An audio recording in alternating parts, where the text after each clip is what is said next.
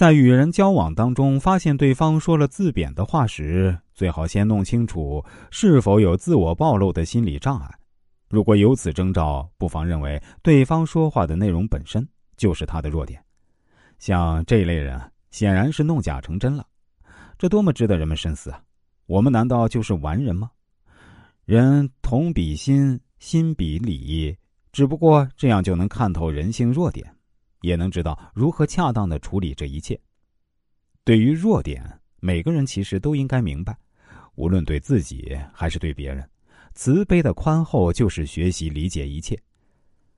这一天的午后啊，一位父亲看着四岁的孩子正在愉快的玩这火车组合玩具，突然间孩子开始拆除火车轨道，然后放在客厅椅子上，他兴奋的从摆放火车的椅子到桌子之间来回的跑。还把他的火车和其他铁路玩具的装备堆在一节节火车轨道上面。接着，孩子又在轨道上加入了几只填充动物玩具，再放上一些木头、积木，最后再加入玩具柜里的一些零星杂物。当达到目的后，孩子便高兴的咯咯笑了起来。当时，这位父亲正坐在沙发上看着，起初是怀着好奇心，接着产生了一大堆怀疑的想法。他非常想知道他的孩子到底在做什么，他的计划是什么。他似乎对孩子所做的事情非常专注。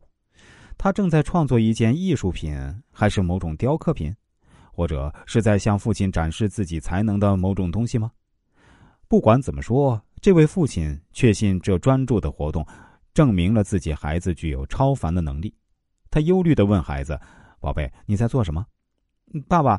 孩子相当满意的回答说：“我正在制造混乱。”如果孩子再年长几岁，可能还会加上一句：“哎呀，你怎么这么笨啊，连这个都看不懂？”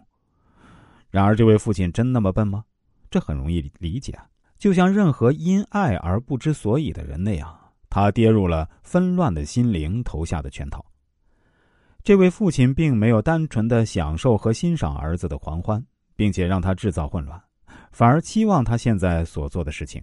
能达到自己所期望的结果，这位父亲希望儿子视他为骄傲，要儿子证明父亲对他的幻想是合理的。正确的说，这位父亲正是想要把自己的构想加注在孩子的身上。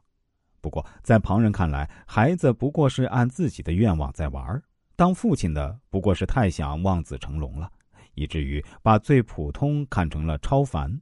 这就是人性的弱点。我们往往把自己的幻想强加给别人。我们对于别人的弱点缺乏真正深入的理解，太自以为是了。